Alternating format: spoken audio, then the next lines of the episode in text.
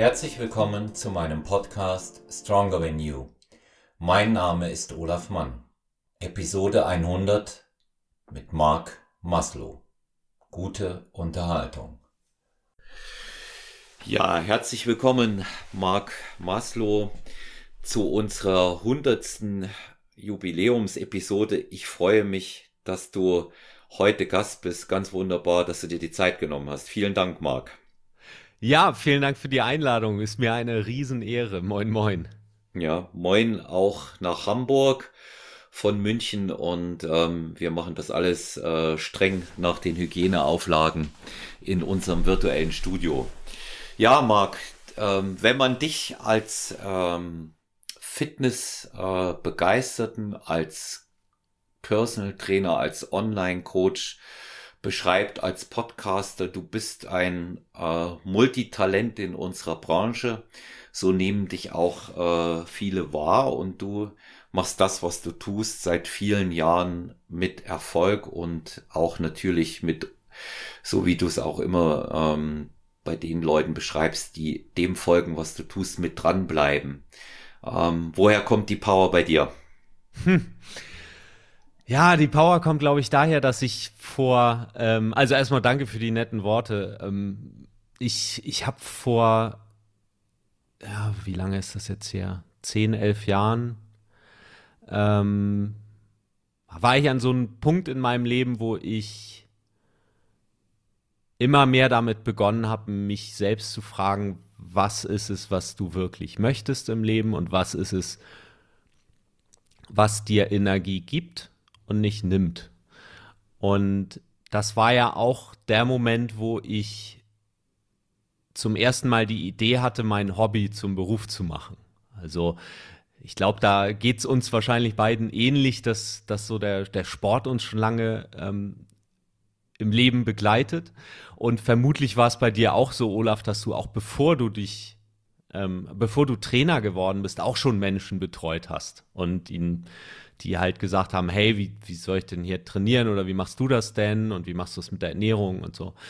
Und das hat mir halt immer viel Spaß gebracht, weil ich mich eigentlich aus mir heraus mit solchen Fragestellungen, äh, Fragestellungen, Fragenstellungen seit ähm, bestimmt 20 Jahren jetzt beschäftige und vieles ausprobiert habe im Training. Und ja, da kam halt so der, der Punkt, wo ich dann einfach entschlossen habe, ich, ich mache hier mein Hobby zum Beruf. Und seitdem sage ich das auch ganz gerne häufiger so, äh, arbeite ich nicht mehr, sondern das, was ich tue, das mache ich halt einfach super gerne. Und ich könnte mir nichts anderes vorstellen, was ich lieber tun würde. Und da spielt für mich auch nicht, natürlich müssen wir alle irgendwo unsere Miete bezahlen und brauchen Einkommen.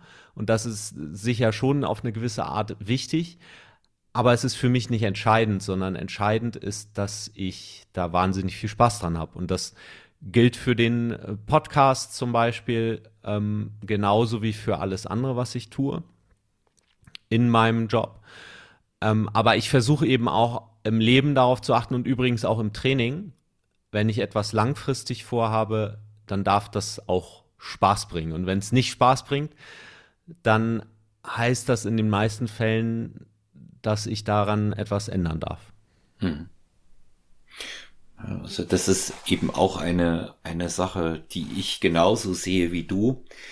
Der, der Spaßfaktor dabei steht bei mir im Mittelpunkt. Also speziell, wenn es jetzt um mein eigenes Training geht. Ich habe heute ein ganz interessantes Gespräch gehabt mit einem Klienten von mir, der zu mir gesagt hat, Mensch, du trainierst ja wirklich viel und oft. Wir beide wissen, dass das immer eine relative Betrachtungsweise ist. Und ähm, ja, woher nimmst du die Motivation? Und wir beide als äh, Coaches wissen auch, dass es sicherlich die schlechteste Antwort, die man da geben kann. Ich habe nie ein Motivationsproblem. Ja, das, das sollte man so nicht sagen, weil der hat ja offensichtlich eins, sonst würde er ja nicht fragen.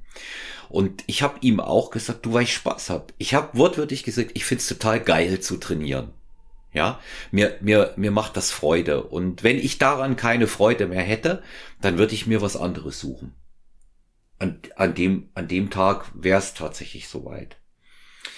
Du hast ähm, auch äh, Spaß im Zusammenhang natürlich mit dem äh, Podcast erwähnt. Podcast von Podcaster zu Podcaster. Du bist für mich einer von drei Vorbildern. Das sage ich hier also mit Stolz auch, weil du ja auch mein Gast bist, die ich äh, hatte und habe, als ich begonnen habe damit. Ähm, einfach ähm, besonders habe ich mich bei dir an deiner immensen Ausdauer und an dem äh, Informationsgehalt aus verschiedenen Bereichen, die so gemeinhin mit Lifestyle zu tun haben, orientiert. Ähm, mit Lifestyle meine ich jetzt nicht, woher bekomme ich meine nächste Markenhandtasche, sondern tatsächlich was gesunden Lebensstil anbelangt. Und da gehören ja viele Faktoren mit rein. Und ähm, ich äh, merke auch seit äh, geraumer Zeit, dass du immer stärker auf dieses Thema Mindset auch äh, bei dir eingehst, neben den ähm, Dingen, die sowieso zu Training und Ernährung gehören. Und ähm, du viele, viele Punkte da auch in den Podcasts und auch mit deinen Kunden offensichtlich im Coaching setzt, die sie dazu bringen, dran zu bleiben. Was macht denn einen echten Dranbleiber aus? Wie, wie, wie ist der, wie, wie kennzeichnet der sich? Ja, also. Du bist Tat, ja einer. Du bist ja einer. Ja, ja, ja ich sehe mich schon als Dranbleiber. Ähm, und ich glaube, ich glaube, dass das ein ganz wichtiger Punkt ist, sich selbst die Frage auch mal zu stellen, was ist denn, als was für ein Mensch siehst du dich? Und ähm, das muss ich auch dazu sagen, ich bin, ich bin ein ganz normaler Mensch, so, ne? So wie jeder, der, äh, also äh, im Gegensatz zu dir, Olaf, war ich noch nicht auf der äh, Bühne und habe auch nicht diese Wettkampferfolge vorzuweisen. Ähm, ich kenne das tatsächlich selbst auch, obwohl ich wahnsinnig gerne trainiere, kenne ich das, dass ich mich, dass ich manchmal Schwierigkeiten habe, mich aufzuraffen, wenn ähm, zum Beispiel zuletzt gestern Abend bin ich noch eine Runde laufen gewesen hier an der Hamburger Außenalster. Ähm, jetzt, wo wir das aufzeichnen, sind wir gerade eigentlich in der Jahresphase, wo es schon mal sehr schön war und jetzt äh, hier in äh, Anfang April hat es in Hamburg wahrscheinlich bei euch möglicherweise auch noch mal so richtig ist der Winter noch mal zurückgekommen. Mhm. Also ich bin gestern um halb neun so im Halbdunkel äh, durch Schneematsch äh, und ungemütlichem an ungemütlichem Wetter um die Alster gejoggt und ähm, eigentlich hatte ich keine Lust als ich losgelaufen bin. Aber durch die Erfahrung weiß ich, wenn ich erstmal losgelaufen bin, dann ändert sich das Gefühl. Und das ist ja ganz häufig so, wenn du dir was vornimmst und du hast im ersten Moment keine Lust dazu oder fühlst diese Hürde und du fängst an ins Handeln zu kommen, dann ändert sich ganz schnell das Gefühl. Und das hat ja erstmal nichts mit Trainingslehre oder so zu tun. Und das ist das, was mir auch lange gefehlt hat irgendwie in Trainingsbüchern oder so, so Literatur, die ich gelesen habe, dass dann natürlich ganz viel steht zu Trainingsmethodik und ähm, ja, ist jetzt auch im Krafttraining haben wir, sind ja auch ganz viele Dinge einfach noch nicht erforscht und es wird immer noch diskutiert. Weiß nicht, ich sage jetzt zum Beispiel mal, wie lang ist die optimale Satzpause? Wie hoch sollte das Trainingsvolumen pro Woche sein, um optimalen Muskelaufbau zu erzielen und solche Dinge. Ähm, und der Punkt ist ja der, wenn ich, wenn ich nicht ins Handeln komme, muss ich mich mit solchen Fragen sowieso nicht auseinandersetzen. Und ähm, mich hat immer diese Fragestellung äh, sehr interessiert, wie, also was macht den Unterschied zwischen Menschen, die, die sich etwas vornehmen und dann auch ins Handeln kommen und auch an ihrem Ziel dranbleiben. Ähm, und das ist es, was aus meiner Sicht einen Dranbleiber ausmacht, ist, sich erstmal ein Ziel zu setzen, das klar ist. Mit klar meine ich, wenn man es so platt auf den Punkt bringt, wäre, kannst du da ein Bild von malen von deinem Ziel. Wenn wir jetzt zum Beispiel ja, beim Wettkampf könnte ich mir das schon vorstellen, wenn sich jetzt jemand vornimmt, äh, ich möchte gerne auf der Bühne stehen und ich mache da halt eine bestimmte Performance und ich habe halt ein Bild von mir vor Augen, wie das dann aussieht. Ähm, das wäre ja ein messbares Ziel, was ich auch erreichen kann. Und viele Menschen tun das aber nicht. Der Klassiker ist ja der 1. Januar, wo Menschen sich vornehmen, okay, gute Vorsätze und dann sagen sie, ja, ich will gern abnehmen. Aber abnehmen ist halt kein Ziel. Also möglicherweise suggeriert das ein Bild in dem Kopf von dem Menschen, der das ausdrückt. Das kann ich aber als Coach nicht äh, das weiß ich ja nicht. Da muss ich, muss ich halt nachfragen. Und ich glaube, viele Menschen setzen sich einfach keine klaren Ziele. Das hat natürlich auch Vorteile, weil damit kann man auch nichts falsch machen, weil abnehmen würde ja bedeuten, ich muss nur ein Gramm weniger auf die Waage bringen und dann habe ich schon abgenommen, Ziel erreicht, fertig. Ähm, also solche Fragestellungen und äh, mit sowas beschäftige ich mich schon länger und deswegen habe ich auch neben der Ausbildung zum Trainer auch eine Ausbildung zum Coach gemacht wo man halt Methodiken lernt, wie man im Gespräch ja, vielleicht auf eine andere Art und Weise zuhört, als, als jemand anders das tut. Und ähm, um zur Frage zurückzukommen, ja, was ist ein Dranbleiber? Ist jemand, der sich klare Ziele setzt und dann ähm, auch das etwas dafür tut, was aber nicht bedeuten muss, äh, Perfektion. Und ich glaube, dass das einer der größten Erfolgsverhinderer ist, ist von sich selbst zu erwarten,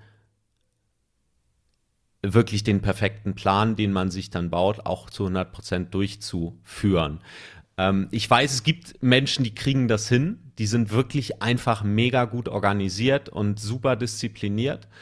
Und die meisten Menschen sind es halt also kriegen, da kommt das Leben dazwischen, die haben vielleicht ähm, ähm, Bereiche in ihrem Leben, die sich einfach nicht so gut kontrollieren lassen, wie zum Beispiel die Eltern unter uns, die, die äh, kleine Kinder zu Hause haben, die, die dann vielleicht mal krank werden oder so, um die wir uns dann kümmern dürfen.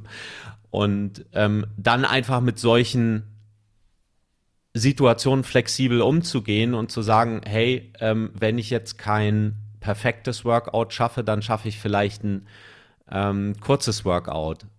Äh, also weg von dieser ganz oder gar nicht Mentalität zu kommen.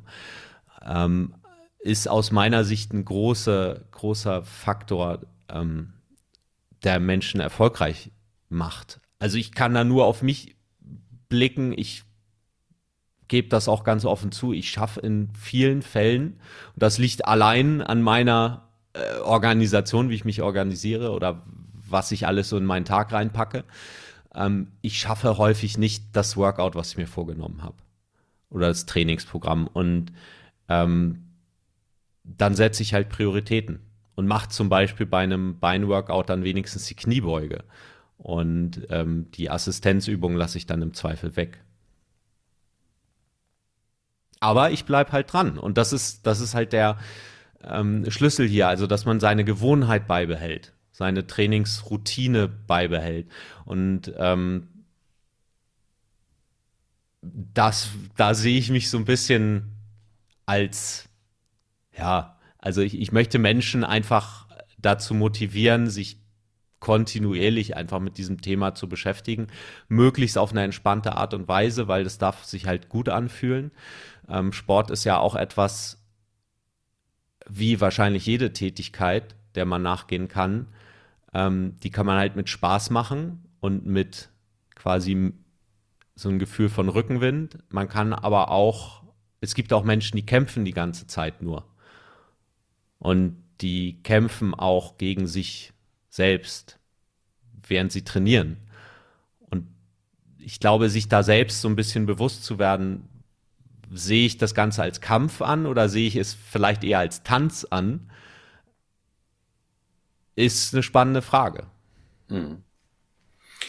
Ja, ist, du hast da ähm, jetzt sehr, sehr viele wichtige Punkte auch angesprochen, die mir ja auch im Gespräch mit den Klienten, mit den Menschen, ja, ähm, auch am Herzen liegen. Das der eine Punkt ist mal dieses äh, Dauerthema Motivation. Auch da kämpfen ja viele um ihre Motivation. Ähm, dann ist es diese Geschichte, was du auch gesagt hast, ähm, Perfektion im Vordergrund zu sehen, anstatt Fortschritt. Fortschritt, nicht Perfektion, sag ich auch immer. Und ähm, gerade weil wir vorhin gesprochen haben, auch diese Geschichte mit der mit der Motivation, dieses dranbleiben, dieses Weitermachen, ähm, woher kommt es? Ähm, zu mir hat mein ähm, früherer Boxtrainer immer gesagt, Motivation endet, Disziplin beginnt. Hm. Und ähm, das, das habe ich irgendwie auch noch nach meiner Zeit beim Militär so so wie, wie Struktur ist wichtig, Ordnung ist auch wichtig. Es sollte nicht zwanghaft sein, ja, darüber brauchen wir nicht zu sprechen. Aber das hat sich so bei mir so eingebrannt. Und ähm, äh, Susanne Krieger-Langner, von, von, mir sehr geschätzte äh, Mentaltrainerin, hat mal gesagt, äh, Disziplin bedeutet es auch dann durchzuziehen, wenn es weh tut. Das ist ein entscheidendes Überlebensinstrument. Das klingt jetzt so ein bisschen brachial, weil wir müssen ja jetzt nicht mehr äh, jagen gehen, äh, bis wir was gefangen haben, äh, und, um, um dann auch essen zu können.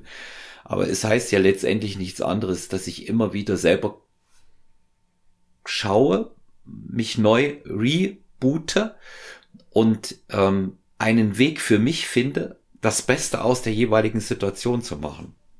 Das Workout, was eben nur 30 Minuten äh, dauert, ähm, anstatt einer Stunde, die ich vielleicht ursprünglich geplant habe. Ja, mein Morgenlauf, der sich reduziert auf 10 Minuten, weil mir kalt ist. Das sind, das sind so Dinge, aber ich tue es ja erstmal. Und das finde ich, äh, ist ja sowieso das, äh, das alles Entscheidende, was jemanden, der, egal in welchem Bereich, das hat ja nicht nur was mit Sport und Fitness zu tun, äh, etwas erreichen will, auch auszeichnet. Ja, und ich glaube sowieso, dass diese, dass diese Dinge, die nicht, nicht funktionieren, die, die kleinen täglichen Niederlagen, so nenne ich die immer, und äh, so spreche ich auch mit meinen Klienten hm. darüber, dass die einen eher weiterbringen, als das, was immer perfekt läuft, wie ein Uhrwerk.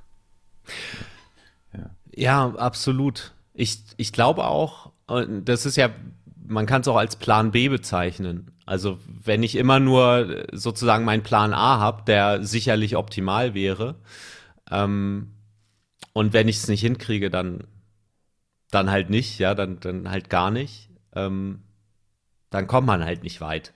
Es sei denn, man ist vielleicht hauptberuflich. Äh, aber selbst Leistungssportler, behaupte ich mal, die, die, da kommt ja auch manchmal was dazwischen. Aber da hat natürlich der Sport eine andere Priorität noch. Ähm, du hattest eben nochmal den Begriff Disziplin gebracht. Ähm, Disziplin würde ich so definieren, ich tue etwas, wo ich eigentlich gerade keine Lust drauf habe.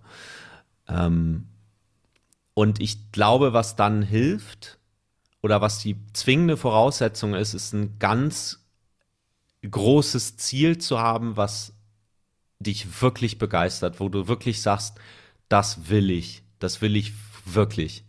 Und ähm, das ist der, das eine Element, was Menschen motiviert, und das andere wäre halt äh, die, die, ja, die Angst davor, dass etwas Schlimmes passiert, wenn ich es nicht tue. Äh, das haben wir ja häufig, glaube ich, im, Unter ähm, im Angestelltenverhältnis, wenn ich nicht zum, zur Arbeit gehe, dann werde ich vielleicht gefeuert nachher. Mhm. Ähm, klar, so, und äh, das, was sich aber schöner ja anfühlt, ist halt wirklich was, ein großes Ziel zu haben, zu dem man hinstrebt. Und dann ist es ja häufig, auch wenn das Ziel richtig groß ist und dich wirklich begeistert, so vielleicht wie bei dir im Boxtraining damals oder, oder ähm, ich meine, zum Training gehört ja nun mal dazu, dass man seine Komfortzone verlässt. Und die Frage ist ja auch, ähm, ob dieses Unwohlsein beim Training im Sinne, na, wenn ich mich verausgabe, wenn ich zum Beispiel jetzt beim Krafttraining ein schweres Kreuzheben mache, dann geht mir das heute immer noch so, dass ich direkt vor dem Lift so, so also ich habe da mal ein bisschen Schiss vor. Irgendwie, vor diesem schweren Gewicht. Aber wenn ich es dann hochkriege, dann fühlt sich das wahnsinnig gut an. Und noch besser fühlt sich's an, wenn ich halt mit dem Satz durch bin. Oder mit der Übung. Und ähm, ich glaube, vielleicht kann man das als Disziplin bezeichnen. Ich, man wird ja belohnt dafür hinterher. Und, ähm, und ich weiß halt, wofür ich es tue. Ich kenne halt mein Warum. Und ich glaube, das ist halt ganz wichtig. Und meine These ist immer, wenn jemand Schwierigkeiten hat, dann ist entweder das Warum nicht klar oder das Ziel ist nicht klar. Oder vielleicht macht er es gar nicht für sich oder will es nicht so sehr. Hm. Möglicherweise. Hm. Also. Hm. Ja, ja, ja, das, äh, ich denke, ich denk, das, das hängt eben auch wieder mit diesem richtigen Ziel, was du eingangs so erwähnt hast, zusammen. Ja, wie, wie, wie hilfst du denn, Marc, ähm, wenn, wenn jetzt äh, Klienten ähm, dich äh, anfragen und, und du merkst, so, so eine klare Zielsetzung findest du nicht. Ähm, das ist ja immer wichtig auch äh, fürs Coaching an sich, ne? dass man eins festigt. Wie, wie hilfst du denen denn beim Ziel finden? Sa sagen wir mal so, das, das kennen wir beide. Jemand kommt zu dir und sagt, hm, du Marc, ich möchte fitter werden. Und, mhm. und fitter ist ja ein wirklich extrem dehnbarer Begriff. Mhm. Ja. Mhm. Ja. Wie, wie hilfst du so einem Kunden, das richtige Ziel zu finden? Ja, also ich frage dann halt nach, ne? Also ich würde jetzt so spontan, wärst du mein Klient und hättest mich das so gefragt, dann würde ich halt zurückfragen und sagen, ja, wo, woran würdest du denn merken, dass du fitter bist? Weil ich kann ja die Antwort nicht vorgeben, das ist ja für jeden unterschiedlich. Ich habe einen Klienten, ähm, und das ist ja das Spannende an der individuellen Betreuung von Menschen, dass du, dass im Prinzip jeder was anderes antwortet, wenn du nachfragst.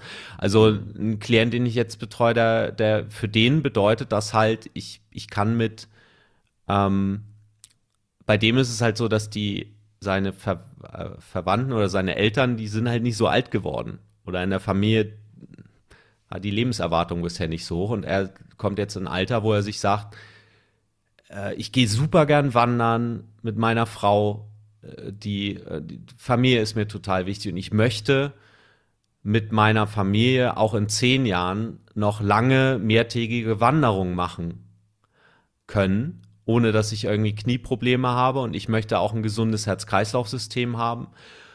Und sicher geht es ihm auch darum, eine gute Figur zu haben, aber das ist nicht ganz so wichtig. Es ist eher wichtig, dass er gesund ist und einfach die Dinge in seinem Leben tun kann, gesund, auch gesund alter, älter werdend, ähm, die er gerne ma machen möchte. Und das ist für ihn Fitness. Da geht es nicht unbedingt darum, äh, jetzt ein Sixpack zu haben oder so. Und für andere würde das vielleicht äh, bedeuten, ja, ein Sixpack zu haben oder in, in die Wunschhose wieder reinzupassen. Das ist ja auch so ein Klassiker. Also die Motivation ist da ganz unterschiedlich. Und ich hatte auch Fälle, ähm, ich hatte mal eine Klientin, wo dann im Prinzip, also wir hatten ein Ziel definiert am Anfang, das, also es gibt ja auch diese Smart-Formel, die kann man zur Hilfe auch rannehmen, spezifisch messbar, selbst erreichbar darf ein Ziel sein. Also ich, ne, dass ich nicht auf andere angewiesen bin, um das Ziel mhm. zu erreichen. Messbar äh, bedeutet, ich kann genau sagen, okay, habe ich mein Ziel erreicht oder nicht? Mache ich Fortschritte in Richtung meines Ziels oder nicht? Ähm, R wie realistisch und dann T das letzte wie terminiert, also dass man auch ein Datum mal ranhängt, weil ohne Datum fühlt man häufig ja nicht die Dringlichkeit, auch was zu tun. So, und auf sowas kann dann helfen. Aber ich kann ein smartes Ziel definieren und dann merken, hm, eigentlich ist mir das gar nicht so wichtig. Und ähm, wir hatten bei ihr dann auch festgestellt, dass, also ich habe sie ein paar Monate oder ein paar Wochen betreut, das war glaube ich ein Monat oder so, und dann haben wir halt festgestellt, eigentlich war ihr das gar nicht so wichtig. Und äh, ihr war es halt wichtiger, zum Beispiel ähm, für ihre Freunde und Familie da zu sein, als die also die sich so zu ernähren, wie es notwendig gewesen wäre, um jetzt eine so eine Fitnessfigur zu kriegen. Und das war halt auch eine coole Erkenntnis, weil als sie das klar hatte, weil es ist natürlich so, wenn, wenn ich ähm, jetzt als Mann zum Beispiel ein Sixpack haben möchte oder, ähm, oder meinetwegen auch als Frau, dann darf ich ja einiges ändern in meinem Leben. Also das passiert ja nicht automatisch. Und ähm, wenn du wirklich Bock hast auf das Ziel, dann bringt der Weg auch Spaß. Äh, aber es, es kommt eben drauf an. Also ich muss natürlich ein bisschen was investieren dafür und, ähm, und auch ein bisschen mehr nachher, wenn ich meinem Ziel näher komme. Und je krasser das Ziel ist, was ich mir vornehme, im Sinne jetzt von Körperfettanteil, niedriger Körperfettanteil, desto auf desto mehr Dinge darf ich dann auch verzichten. Und die Frage ist, ist es dir das wert? Und bei ihr haben wir halt rausgefunden, dass sie gesagt hat, nee, eigentlich ist mir das nicht wert. Und das war ganz cool, weil sie dann ähm, auch für sich selbst mehr Klarheit hatte. Hm. Also ist mir über die Jahre tatsächlich auch ähm, oft so gegangen, dass man mh, hm, auch das Ziel dann korrigiert hat. Ähm, äh, ist eigentlich eher der Weg dann plötzlich äh, viel, viel wichtiger war. Ich tue etwas für mich. Ähm, ich habe auch äh, sehr, sehr viele Klientinnen und Klienten, die wirklich keine Zeit haben, weil sie beruflich und familiär so eingespannt sind und bei denen ähm, oft eine Woche, äh, einmal in der Woche Personal Training oder gegebenenfalls auch zweimal eigentlich auch ein Großteil ähm, gekaufte Freizeit ist. Und ähm, da denke ich, ist es auch neben dieser Geschichte, dass wir an einem Ziel arbeiten, dass wir auch wirklich an dieser Sache dranbleiben, um nochmal dieses äh, schöne Wort da auch nochmal zu bemühen auch ein Großteil, ich sag immer Entertainment spielt eine wichtige Rolle. Ja, aber im Sinne von, dass die Leute auch mal von ihren Alltagsproblemen abgelenkt werden, dass die sich mal auf eine andere Ebene begeben. Ich sage, also das, das, was ich über die Jahre so festgestellt habe, ein kleines Stückchen sind wir schon auch sowas wie, wie so ähm, Taschentherapeuten, ja, und ähm, bin ich aber tatsächlich auch gern. Ich kann ja auch nur Ratschläge aus, aus dem Leben geben. Für was anderes bin ich nicht ausgebildet. Und ähm, das kommt eben dort genauso mit dazu. Also so diese, diese Arbeit an einem Ziel ist nach meiner Meinung ebenso wichtig wie auch dafür zu sorgen, dass der Klient, Klientin sich seelisch, mental auch wohl fühlt. Ja? ich meine, das muss sie zum, muss er sie schon zum großen Teil selber hinkriegen. Aber ich kann mit dazu beitragen im Rahmen dessen, was wir dort tun. Einfach auch, weil natürlich die, die Vermittlung von Gesundheit als Lebensgefühl natürlich auch einfach meine äh, psychische Verfassung verbessern wird. Ja. Ja, ja total. Und, also, ja. und ich, das war für mich eigentlich so ein absoluter Gamechanger in meinem Leben, als ich angefangen habe. Vielleicht ist das deswegen auch so dieser dieses Bedürfnis da, das in die Welt rauszutragen über einen Podcast mhm. oder meine Arbeit, weil ich immer denke, hm, das das geht doch bestimmt allen Menschen so, dass ähm, wenn man, weil ich zum Beispiel als, als Teenager war ich nie sonderlich sportlich und ich hätte auch nie gedacht, dass ich mich für, für Sport mal so begeistern könnte. Ähm, aber was mir das gebracht hat, ist so diese Erkenntnis, ich setze mir ein Ziel und dann tue ich was dafür und dann sehe ich die Ergebnisse. Das ist ja in wenigen Lebensbereichen so krass, wie wenn wir über Fitness reden, wenn wir über Training reden, über Ernährung. Ähm, wenn ich da Änderungen mache, die halt auch Verbesserungen sind, dann sehe ich Fortschritte. Und ich kann das messen ich kann es super messen, gerade in den, in diesen Sportarten wie Krafttraining, kann ich es über die Gewichte messen. Ich kann es äh, beim Laufen oder bei Ausdauersport messen über, über Tempo oder was auch immer, äh, wenn ich einen Wettkampf mache. Ähm, und das gibt ja, finde ich, ein unglaubliches Selbstvertrauen. Gerade in, in Krisensituationen, wo man manchmal das Gefühl hat, die na, jetzt sind wir gerade in äh, in der Krise, wo sich vieles ändert, wo sich Rahmenbedingungen ändern, die, glaube ich, die meisten von uns jetzt vor zwei Jahren nicht für möglich gehalten hätten, dass, äh, wenn wir jetzt beim Thema Fitness bleiben, dass wir nicht mehr in ein Fitnessstudio gehen können oder in einen Sportverein. Ähm, hier in Hamburg gibt es gerade eine Ausgangssperre, dass man halt nach 21 Uhr ähm, ja, man kann schon noch rausgehen, zum Glück, und eine Runde laufen gehen, aber eben nur alleine. Ähm, ich glaube ja, das kommt alles wieder. Ähm, trotzdem ist es so, sich dann auf das zu konzentrieren, was kann ich denn beeinflussen? und da sind wir wieder zurück an dem Punkt, ich behaupte ja selbst Menschen, die im Gefängnis sind und wirklich gar keine Freiheiten mehr haben, können trotzdem Liegestütze machen. Und gut, wie gut das da jetzt ist, seine, geht, seine Ernährung zu kontrollieren, ist wahrscheinlich schwieriger. Aber selbst da kann ich halt auf bestimmte Ziele hintrainieren. Und, und das ist, finde ich, das kann einem schon ziemlich viel geben im Leben, einfach egal was passiert. Ja. Also ich, ähm, gerade in, in der Phase, in der wir uns jetzt befinden, wir haben im Vorgespräch ähm, uns darüber unterhalten, dass es natürlich ähm, viele Menschen jetzt gibt, denen ähm, dieser, dieser andauernde Lockdown in, in allen äh, Facetten ähm, ich möchte da jetzt überhaupt nicht äh, urteilen, ob nachvollziehbar oder nicht, was da im Einzelnen gemacht wird, aber das setzt den Menschen zu. Das ist einfach so, weil wir einen bestimmten anderen Rahmen gewöhnt sind. Und ähm, da ist, äh, denke ich, auch nochmals dieses ähm, Trainer, Schrägstrich Coach, Klientenverhältnis gefragt. Ähm, in den Situationen, denke ich, kommt uns auch nochmal eine besondere Verantwortung zu und das ist nämlich Kontakt halten.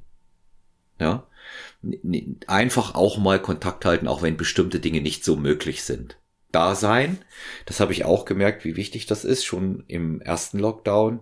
Und das haben ähm, viele meiner Klientinnen und Klienten auch nicht vergessen. Und äh, da schließt sich eben auch der Kreis wieder. Ja, äh, Zielsetzung, ähm, die psychische, die körperliche Verfassung, viele verschiedene Faktoren, ähm, die dort reinspielen und ähm, es, es bedarf eben auch äh, eines ständigen Übens und Wiederholens, auch für uns, auch für dich und mich, ja. Gerade wenn wir merken, dass es Sachen gibt, die für uns vielleicht nicht so äh, leicht fallen, können genauso das Training sein wie in allen anderen Bereichen. Mhm. Und da ist, ähm, da ist ja nun tatsächlich niemand perfekt. Ähm, nackt gut aussehen mag. Und ähm, also ich muss mal sagen, äh, genialer geht ein Titel nicht für ein Buch. Äh, ich, ich frage dich jetzt mal, wann ist dir das eingefallen? Weil das ist, ähm, ich meine, es geht wirklich nicht. Ich habe da keine andere Formulierung als wirklich genialer geht es nicht für ein Buch. Ja, weil das möchte jeder. Wann ist dir der Titel eingefallen? Ach, das war so ein Prozess. Ich äh, Fitness mit Marc ist ja nicht mein erster Podcast, nicht das erste Projekt, sondern ähm, ich hatte davor auch ein Projekt mit einem damals mit einem anderen Trainer zusammen ähm, gemacht. Das nannte sich tatsächlich, also der Podcast nannte sich Nackt gut aussehen. Und wir hatten zusammen gesagt, hey, lass doch mal einen Podcast machen. Bei mir ist es so, ich bin, ich höre tatsächlich schon seit 2005 Podcasts, eigentlich 2004 glaube ich, habe ich damit angefangen, weil ich damals im Ausland war und so ein bisschen Kontakt nach Deutschland halten wollte. Ähm, und ich habe damals immer Deutschlandfunk die Sendung übers Internet gehört. Und dann habe ich irgendwann mal einen Podcast, äh, ein iPod habe ich mir zu Weihnachten gewünscht, hatte ich dann gekriegt und da habe ich dann mit Podcasts angefangen und habe dann darüber die Podcasts gehört. So insofern war das dann, wann war denn das? 2013, glaube ich, hat mir den Podcast gestartet da dachte ich schon, ja, ist ja eine alte Sache, ne? Also ich höre ja hier schon acht Jahre durchgängig Podcast. Insofern war der Schritt auch gar nicht so groß. Und wir hatten damals überlegt, ja gut, Fitness, hm, hm, hm. Ähm, äh, also, na, man muss ja irgendwie überlegen, was ist der Titel von dem Podcast. Und ähm, wir haben dann gebrainstormt zusammen, haben gesagt, okay, was, was wollen denn die Leute, die, die einsteigen, ein, ähm, also was wäre denn das Endergebnis was jemand möchte. Und über das Brainstorming sind wir, sind wir dann auf diesen Titel gekommen, zusammen und haben dann den Podcast so genannt. Und das war dann letztendlich auch der Titel für, äh, für mein erstes Buch, allerdings auf Englisch eben, Looking Good Naked.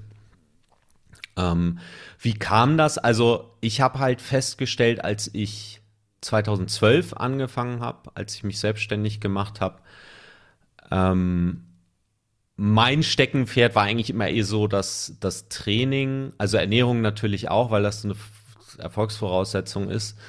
Ähm, ich bin ja Marathon gelaufen. Das war eigentlich immer mein primäres Trainingsziel, war, war beim Marathon besser zu werden, schneller zu werden. Und bin bis 2013 bin ich, glaube ich, den letzten Marathon gelaufen. Und als zweite Sache habe ich im Prinzip parallel mit dem Laufen angefangen, das äh, Krafttraining. Und für mich war es immer schwierig, das beides unter einen Hut zu kriegen, weil ich durch das Krafttraining natürlich auch schwerer geworden bin. Und auf der anderen Seite, je schwerer du bist, desto langsamer wirst du im, auf der Langstrecke, weil das Gewicht musst du ja auch dann bewegen, über 42 Kilometer. Und da habe ich nie jemanden gefunden damals, der mir da helfen konnte, weil, oder da Erfahrung hatte. Also ich, ich kannte halt viele, die nur gelaufen sind die waren dann auch zehn Kilo leichter als ich. Ähm, und ich hatte auch einen Trainer eine Zeit lang, der hat dann gesagt, ja, mach weniger Krafttraining. So, aber das wollte ich ja nicht. Und dann dachte ich mir, gut, dann fange ich jetzt halt an, Artikel zu schreiben über meine Erfahrungen im Training. Und hatte dann die Hoffnung, dass ich mich, dass ich auch irgendwann davon mal leben kann. So, also, dass ich halt meinen eigentlichen Job, den ich damals hatte als Ingenieur in der Luftfahrtbranche, an Nagel hängen kann. Deswegen heißt die Seite auch Marathon Fitness. Hab dann aber festgestellt, ich scheine da schon sehr speziell zu sein. Und es gibt nicht sehr viele Leute, die sich genau diese Frage stellen. Ähm, hatte dann also schon Artikel äh, publiziert zum Thema Krafttraining, aber eben auch zum Thema Ausdauer oder Laufen konkret. Und ich habe dann einfach mal gefragt, und das ist ja das Schöne am Blog-Format, dass man halt seine Leser auch fragen kann. Oder über Newsletter damals hatte ich gesagt, hey, was, was ist denn das Hauptthema, was dich gerade so beschäftigt? Ja, weil wes, warum kannst du nachts nicht ruhig schlafen? Und die Antwort, die ich dann gekriegt habe, ist, ja, ich möchte gerne abnehmen. Und so kam das dann, dass ich angefangen habe, okay, ah, okay, das ist das Hauptthema die, die sind unzufrieden mit sich selbst und möchten gerne sich selbst gegenüber sagen, ich fühle mich gut, ich fühle mich wohl in meiner Haut. Und ähm, da fing ich dann an, mir die Frage zu stellen, okay, wie kann man das denn auf den Punkt bringen? So kam dann nachher auch mit dieser Idee, okay, nackt gut aussehen als so Slogan, wobei das auch ja eigentlich nur Nebel in Tüten ist und das ist auch gut so. Ähm, mir geht es nicht darum, irgendwelche Schönheitsideale ähm, zu pushen, sondern Menschen eher den Gedanken mitzugeben, was ist, was bedeutet das denn für dich? Ähm, also es ist mehr so eine Metapher vielleicht auch. Mhm. Also ich gehe schon mehr auf dieses Ästhetische, auch mit den Inhalten, die ich mache. Äh, ist, glaube ich, auch eher das, was viele unter Fitness verstehen. Das, was ich den Menschen aber geben, geben möchte, eigentlich ist ein gutes Körpergefühl. Und ich glaube, dass eine gewisse Athletik uns Menschen in die Wiege gelegt ist. Nur wir führen halt alle einen Lebensstil, der nicht artgerecht ist. Und früher war es halt so, dass jetzt mal ausgenommen, sag ich mal, die ähm, die Adligen oder so, die nicht arbeiten mussten. Aber die meisten Menschen waren halt einfach fit, weil sie körperlich gearbeitet haben jeden Tag. Ansonsten hätten sie sich nicht ernähren können. Und heutzutage ist der Default körperlich unfit, weil Fitness ist halt, passiert halt nicht aus Zufall. Es sei denn, man ist Briefträger oder ähm, Maurer oder sowas also geht noch, geht noch körperlichen Betätigungen nach, aber die meisten Menschen tun das ja nicht mehr. Und das ist ja auch eigentlich, also es hat ja sehr, sehr, sehr viele Vorteile, die wir uns als Zivilisation erarbeitet haben. Und es hat halt den Preis, dass wir uns um unsere Gesundheit und Fitness selbst, das ist in unserer eigener Verantwortung, sich damit darum zu kümmern. Und ich meine These ist, wer, wer das vernachlässigt über 10, 20 Jahre, der entweder ist sehr gut da drin, das zu verdrängen, oder Variante B ist unzufrieden mit sich. Und ähm, ich glaube, dass da ein Riesenbedarf ist einfach. Der, der Bedarf ist nach meiner Meinung äh, immer da, weil äh, die, wie du es gesagt hast, wir kommen eigentlich mit guten athletischen Voraussetzungen zur Welt. Natürlich, das darf man auch nicht vergessen. Ich füge das auch immer gerne hinzu. Die, der heutige Stand und der Standard der Zivilisation ähm, führen zwangsläufig dazu, dass wir verschiedene Skills verlernen, weil wir sie einfach nicht mehr brauchen. Und die müssen erst wieder geweckt werden. Also ich sage es jetzt mal so, mhm. ein ganz simples Beispiel. Hm, die wenigsten werden auf Anhieb aus dem Lauf einen Speer auf ein bewegliches Ziel werfen können, weil es auch einfach nicht mehr notwendig ist. Ja? Und ähm, man, man merkt solche Sachen beim Krafttraining, äh, kann ich das sehr oft schon feststellen in bestimmten Bewegungen. Gerade wenn äh, Arme und Beine gleichzeitig arbeiten müssen, also bei diesen komplexen Grundübungen, die wir kennen, hast vorhin eine erwähnt, Kreuzheben, Schrägstrich Deadlifts. Merke es aber speziell beim Kampfsport, wo dann solche Dinge wie Hand-Auge-Koordination eine große Rolle spielen. Es ist äh, nicht der Boxsport alleine, sondern dann eben auch noch die Arm-Bein-Koordination und Auge-Bein-Koordination, wenn die Beine wie beim Kickboxen noch hinzukommen. Und das sind alles Dinge, die nur geweckt werden müssen. Man muss sie nur wecken und dann funktioniert es auch wieder und dann dranbleiben und üben. Und da besteht der Bedarf. Da bin ich ähm, hundertprozentig auch bei dir. Man wird es, man wird es sonst bereuen. Es kommt ja noch was anderes hinzu. Wenn ich mal zurückblicke, ich habe viele meiner Klienten schon seit über zehn Jahren, Mark.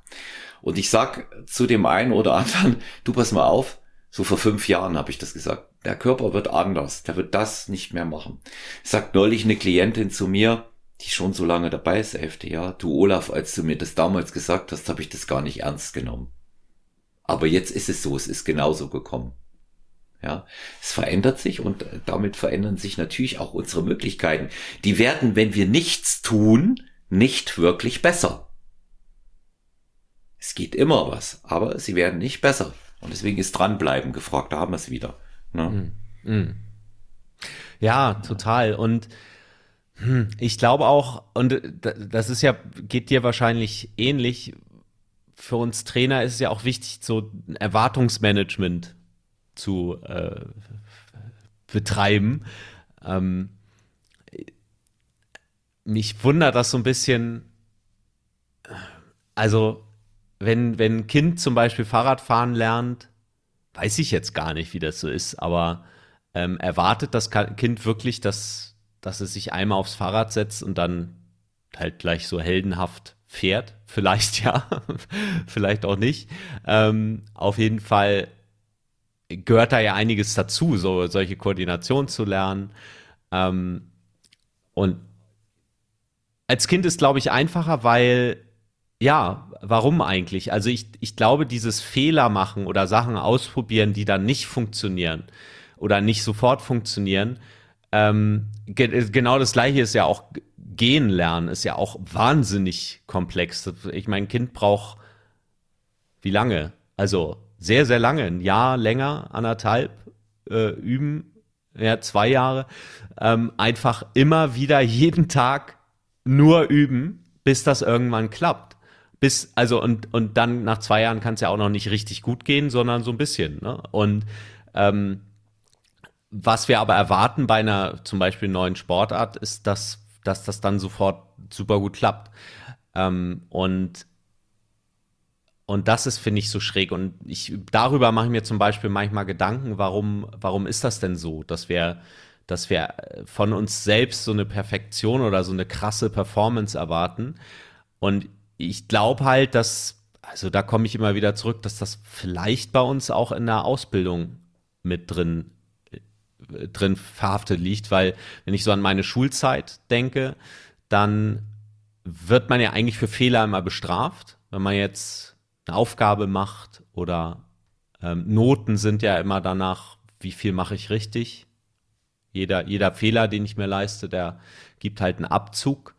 Ähm, ähnlich ist es häufig, zumindest bei uns in der Kultur, in Unternehmen, dass man versucht, möglichst von vornherein alle Fehler zu vermeiden ähm, aber dieses, also eine gewisse Fehlertoleranz beschleunigt aus meiner Sicht die, also gerade dann, wenn wir uns aus uns selbst heraus motivieren, müssen wir Fehler machen. Wir müssen hinfliegen, um zu lernen. Und äh, das ist also Teil des Prozesses. Das heißt also, wenn ich versuche abzunehmen und ich probiere was aus, dann kann es sein, dass das nicht sofort funktioniert. Und das ist Teil des Prozesses.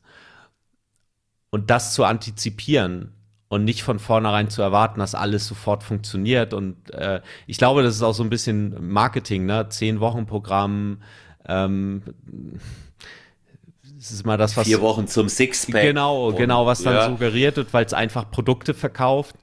Ähm, was da ein bisschen auf der Strecke bleibt, ist, ja, also das, das, das Frust halt mit einprogrammiert. Das andere auf der anderen Seite, wenn ich aber was mache, wo ich wirklich Bock drauf habe, wie zum Beispiel, ähm, das finde ich mal, es gibt ja auch auf YouTube diese, diese äh, Progress-Videos von Leuten, die was weiß ich, die, die, die irgendwelche Stunts lernen oder so. Und dann siehst du halt, wie die innerhalb von zwei, drei Jahren richtig gut geworden sind oder vier, fünf Jahren. Ähm, weil das einfach super komplexe Bewegungen sind, aber die haben halt jahrelang trainiert. Und die hatten halt einfach von dem Ziel ein Bild im Kopf, wo sie sich gesagt haben, das will ich gerne können. Und ich habe da so einen Bock drauf, das zu lernen, dass ich dass der Prozess, das ist in Ordnung, ja, wenn es Jahre dauert. Ähm, und die Frage ist halt immer, was wäre denn ein Ziel, was dich so sehr motiviert, dass du, ähm, sag ich mal, Open End da dranbleiben wollen würdest. Mhm. Ähm, das ist der, dieses ja. Erwartungsmanagement, von dem, von dem du da gesprochen hast, ja.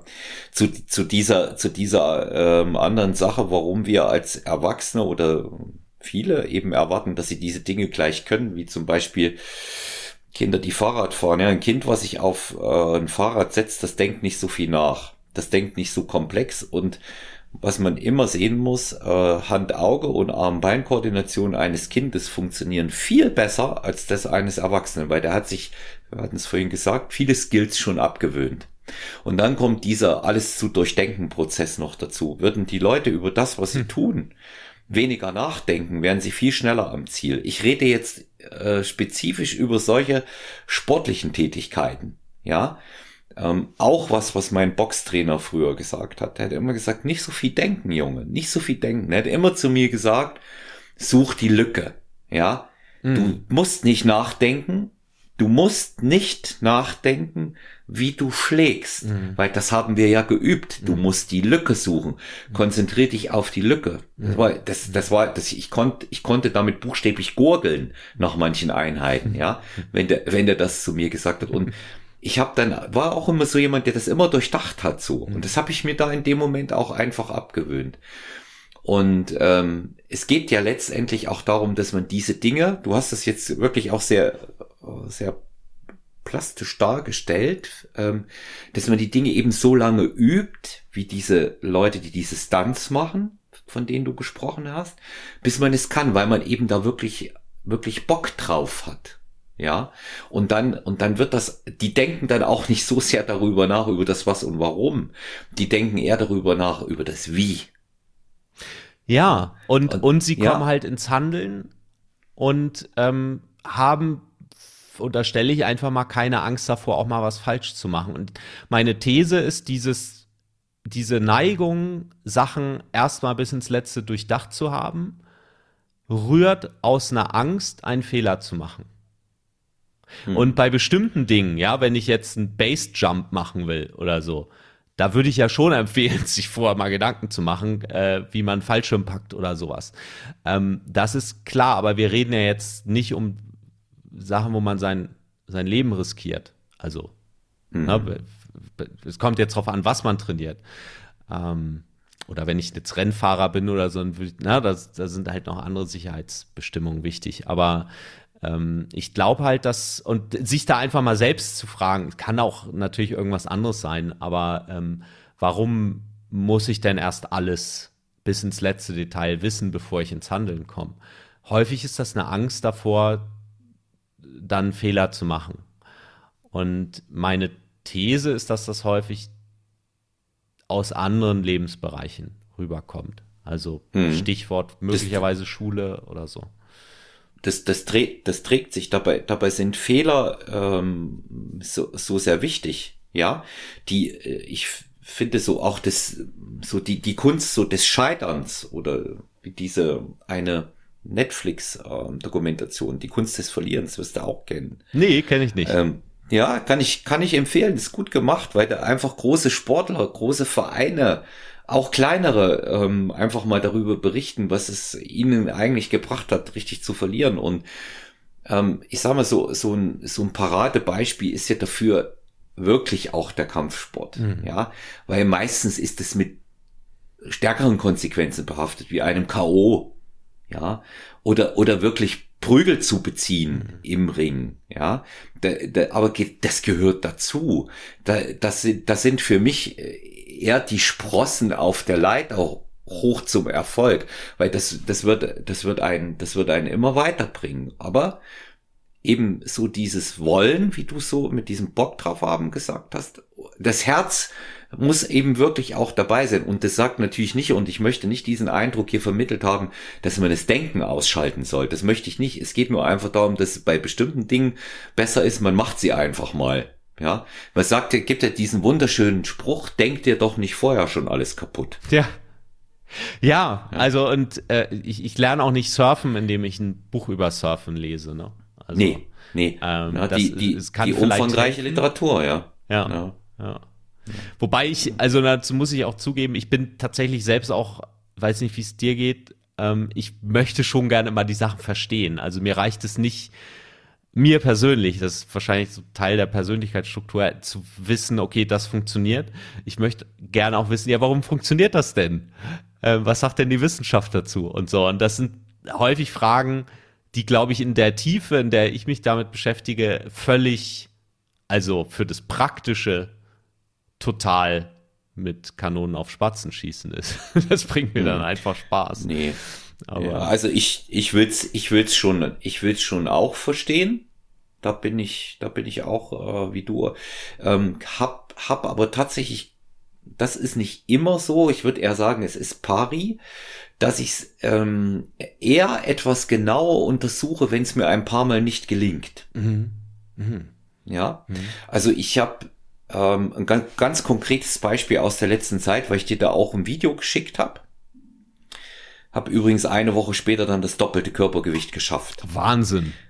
Ja, Wahnsinn. etwas drüber. Ja. Und mein, mein Ziel war, ich wollte doppeltes Körpergewicht beim Kreuzheben schaffen. Mhm. Aktuell um die 83 Kilo. Ähm, das ist vor allen Dingen nach zwei Rücken-OPs und den Schwierigkeiten, die ich hatte. Die Leute, die den Podcast schon länger hören und die mich auch kennen, wissen, dass da äh, massiv was war in den letzten Jahren. Ich kann zum Beispiel solche Scherze wie, wie dieses Kreuzheben machen, aber ich kann nicht schwer beugen. Das ist nicht mehr drin. Mhm. Ja, das geht, das geht einfach nicht. Es schließt sich eigentlich nicht aus, aber in dem Fall ist es so. Und ich habe immer überlegt, äh, als ich es dann ein paar Mal vergeblich versucht hatte, wo, woran liegt denn das? Ähm, dass du nicht beschleunigst von unten. Mhm. Was ja bei so einem Maximalkraftversuch äh, von maßgeblicher Bedeutung ist. Du musst, hoch muss es, egal wie, heißt es ja immer. Mhm. Ja. Und dann habe ich festgestellt, dass ich am unteren Endpunkt nicht dieses 100%ige Vertrauen in den Rücken habe, dass der diese Dynamik bringt. Die war einfach noch nicht da. Also habe ich mir gedacht, die kannst du dir nur holen, indem du nicht immer wieder an dem Gewicht scheiterst. Du sollst es ja probieren, aber du kannst sie dir nur holen, indem du auf einer weiter äh, tiefer geschichteten Ebene auch mit den Arbeitsgewichten trainierst und dich gewöhnst. Mhm.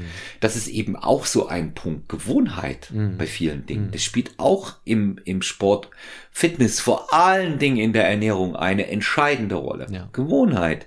Gewohnheiten, Routinen schaffen. Ja, und dann merkt man auch, wie der Körper beginnt, sich auf bestimmte Dinge besser einzustellen das Mindset wird in so einem Fall wie diesem Heben dann besser. Ja, okay, du hast damit gemacht, warum soll es damit nicht gehen? Das ist so das, der simple Spruch, den ich dann immer habe. Ja. Den Rest, was ich vor so einem Rekordversuch zu mir selber sage, erzähle ich hier jetzt nicht. ja, das, das würde ich dann nur ähm, unter vier Augen noch erzählen. Aber es hat, aber, aber es hat, es hat tatsächlich, es hat tatsächlich funktioniert. Und ähm, die, diese, diese Gewohnheiten und ähm, ja, sich selber eine Gelegenheit schaffen. Ja, die perfekte Gelegenheit gibt's nicht. Die gibt's nicht. Ja, den perfekten Tag gibt's nicht. Ja. Und ähm, aus dem aus dem Grund sage ich, wir wir sind schon ähm, auch immer selber selber dafür verantwortlich. Jetzt sind wir richtig philosophisch geworden aus nackt gut aussehen. Das muss uns mal einer nachmachen, Marc.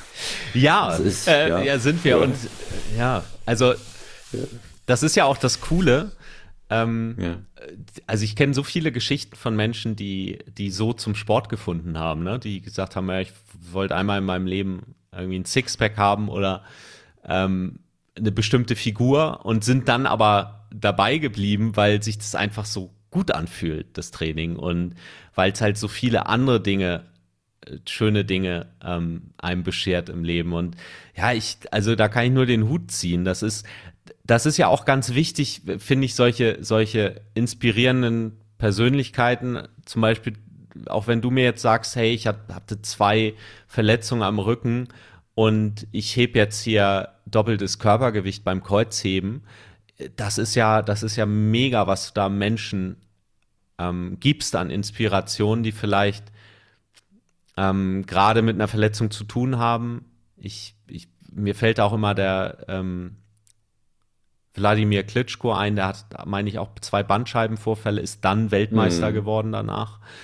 Ähm, das sind, finde ich, so Geschichten, die, die gerne weitererzählt werden dürfen, weil sie Menschen zeigen, es ist grundsätzlich möglich. Ein Bandscheibenvorfall ist kein Grund, auf Kreuzheben zu verzichten. Natürlich darf der erstmal das Akute behandelt werden. Ähm, dann ist ja häufig eine Ausrede, die kommt, ähm, ja, das Alter. In meinem Alter geht das ja nicht mehr. Auch da gibt es ja immer genug Beispiele. Natürlich klappt das nicht von heute auf morgen und das finde ich ist das Schöne am Krafttraining, dass man sich ja auch in so Minischritten vorarbeitet. Ähm, und das Zweite ist natürlich, dass man an sich selbst, also erstmal weiß, okay, generell gibt es Menschen, die das hinkriegen. Dann ist natürlich immer noch der Gap, ja, aber warum soll ich das denn hinkriegen? Da hilft dann ein Trainer, der einem das vielleicht zutraut, aber andererseits sich vielleicht auch einfach Schritt für Schritt nach vorne zu tasten und gar nicht so sehr zu gucken, was machen denn so die anderen, sondern was wäre denn für mich der nächste minimale Step? Und ich, äh, also toi, toi, toi, ich habe äh, bisher mit dem Rücken noch kein großes Thema gehabt. Trotzdem geht es mir so, dass ich zum Beispiel die nächsten zweieinhalb Kilo beim Kreuzheben und es sind nur zweieinhalb Kilo, das finde ich immer so spannend, ne? wenn du die so separat anhebst, zwei 1,5 zwei 5 Kilo Scheiben, dann denkst du mal, ja, das ist ja nix, ne? Aber äh, wenn du es dann halt zusätzlich raufpackst beim Kreuzheben, dann ist das schon ein ziemlicher Unterschied. Ähm, und sich das dann selbst auch zuzutrauen. Das Spannende ist ja immer, wenn man sich, ich weiß, das dir bestimmt auch schon mal passiert, wenn du dich so vertust mit dem Gewicht und aus Versehen zweieinhalb Kilo zu viel drauf sind oder meistens passiert mir das, wenn ich irgendwo in einem Fitnessstudio bin, wo dann andere Gewichtsscheiben sind und ich verrechne mich dann im Kopf und denke so, ah, heute geht ja gar nicht. Dabei habe ich einen neuen PR gerade gemacht, also persönlichen Rekord. Und es fällt mir dann erst beim Runternehmen der Gewichte wieder auf, dass das eigentlich viel zu schwer gewesen ist. Und da merkt man dann halt, dass, dass das so der, der innere also, dass man eigentlich schon viel mehr konnte, aber sich das offenbar nicht zugetraut hat. Das ist auch spannend. Ja, das hat, also das hatte ich, das hatte ich tatsächlich auch schon, äh, Marc. Es ist mir erst vor kurzem passiert beim Bankdrücken, dass ich mich äh, unglaublich schwer getan habe ähm, mit einem Gewicht. Ähm, ich meinte 105 waren drauf, aber es waren 110. Und mein Trainingspartner zu mir sagt, ich sag, Mensch, was ist denn heute nur los? Ich komme heute überhaupt nicht aus dem Quark. Und das sagt er zu mir, ja, wieso, wie viel willst du drücken? Der ist erst später dazugekommen, ja. Und das mhm. sage ich, ja, 105. Das sagt er, ja, es sind ja 110, ja. Und ich habe, ich, ja okay, dafür war's gut, habe ja. ich dann so gedacht, ja. ja. Und ähm, es ist manchmal, wenn man sich weiß, ich fahr, ich verfahre auch so oft mit meinen Klienten so. ähm, eine, ähm, eine Klientin, mit der ich das regelmäßig gemacht habe, zukünftige Wettkampfathletin, die auch schon Gast war. In einer der vorangegangenen Folgen haben wir über das Thema Essstörungen, weil sie da betroffen ist, mit ihr gesprochen. Johanna Prinz Jojo, die von hier aus ganz lieb gegrüßt ist von mir. Mit der habe ich das immer so gemacht. Die äh, hat gesagt, nee, also nee, 100 Kilo kriege ich nicht hoch. Hat sie immer so gesagt beim Kreuzheben. Mädchen, ja, muss dazu sagen. Junge Frau 60 Kilo schwer selber. Ja, kriege ich, krieg ich nicht hoch, schaffe ich nicht. Sag ich, du hast doch gerade 90 gehoben, gerade erst letzte Woche. Nee, das kriege ich nicht. Sag ich, ah, okay, machen wir jetzt 90. Und ich habe sie dann so ein bisschen abgelenkt und habe 100 drauf gemacht. Ich wusste, die kann's. Ja, ich habe immer gedacht, wer 5 mal 5 mit 90 packt, der wird wenigstens einmal 100 ziehen. Ich weiß, dass diese Logik nicht immer passt, aber bei ihr hat's gestimmt. Und letzte Woche habe ich das wieder mit einer anderen Klientin gemacht. Es ist alles möglich ähm, wenn man die Wege dahin sind unterschiedlich und mein Lieblingsterminus, für den mir meine liebe Freundin äh, Susi Geis schon ähm, ein Schwein für den Euro gebastelt hat, ähm, individuelle Anpassungen sind notwendig bei jedem. Mhm. Das ist, das ist immer das, das Wichtige. Da ist keiner gleich. Das muss man sehen. Und bestimmte Sachen wie das geht nicht mehr, weil ich zu alt bin oder das kann ich nicht mehr ich habe äh, Zweifler, Zweiflerinnen gehabt. Ich habe ja auch die Zweifler, ähm, wenn es ums Abnehmen geht. Ja, meinst du, das mit dem Gewicht schaffe ich? Ja, natürlich schaffst du das. Ja, warum? Ich selber nicht dran geklappt hat. Und dann habe ich, es sehr oft hin und her ging, das für und wieder es nicht zu schaffen. Und dann, ja, warum schaffe ich das? Sage ich ganz einfach, weil du einen guten Trainer hast. habe ich auch einfach mal gesagt, ja. Mhm. Und uns dann natürlich noch mal erklärt, weil es mit vielen anderen so funktioniert hat, weil wir dranbleiben, weil wir, weil wir täglich, mhm. täglich kontrollieren mhm. auch. Ja, das Ganze. Ah, das ist so, so mächtig. Weißt du, wenn, wenn da jemand ist, der dir sagt, ich glaube an dich. Ja. Das ist so mächtig. Und ja. Ja. Das hat mir hat das auch mir hat das auch geholfen im Wettkampfsport und ähm, das dass ich glaube an dich entschädigt für vieles. Mhm. Das ist, das ist ein, ein Streicheln der Seele, der Psyche, die jeder, jeder Mensch wirklich auch gebrauchen kann. Und große Sportler und große Athleten, darüber sollte sich jeder im Klaren sein, haben immer, wenn auch nicht viele, aber wenige Leute gehabt, die fest an den Erfolg und an das Unerreichbare geglaubt haben. Es sind nur mal Tiger Woods nehmen und seinen Vater. Diese Konstellation. Mhm. Ja. Der hat den als Fünfjährigen vor der Garage äh, die Drives spielen lassen. Ja. Mhm. Und das, das sind Leute, die, die einfach auch, die, die Motive mögen recht unterschiedlich sein, warum sie das wollten, aber sie haben dran geglaubt. Mhm. Ja, und ich denke, diese, dieser Glaube da allein, der, der, der hilft da, der hilft da sehr weiter. Total. Oh, übrigens, ja. wo wir über Motivationsstrategien reden, ähm, es gibt ja auch, und das ist ja eine Persönlichkeitsfrage, es gibt auch Menschen, die, die motiviert sind, wenn jemand ihnen sagt, schaffst du eh nicht. Mhm. Ja, natürlich. Dann, dann sagen ja. die, Moment, du glaubst, ich schaff das nicht, dir zeige ich's. Also ja, dann, das ist wieder ein Beweis dafür, dass es wirklich bei jedem Menschen anders ist. Ne? Mhm. Ja, das sind äh, die, die stärksten in dem Bereich sind äh, tatsächlich auch immer wieder Leute mit irgendwie Handicaps oder Einschränkungen.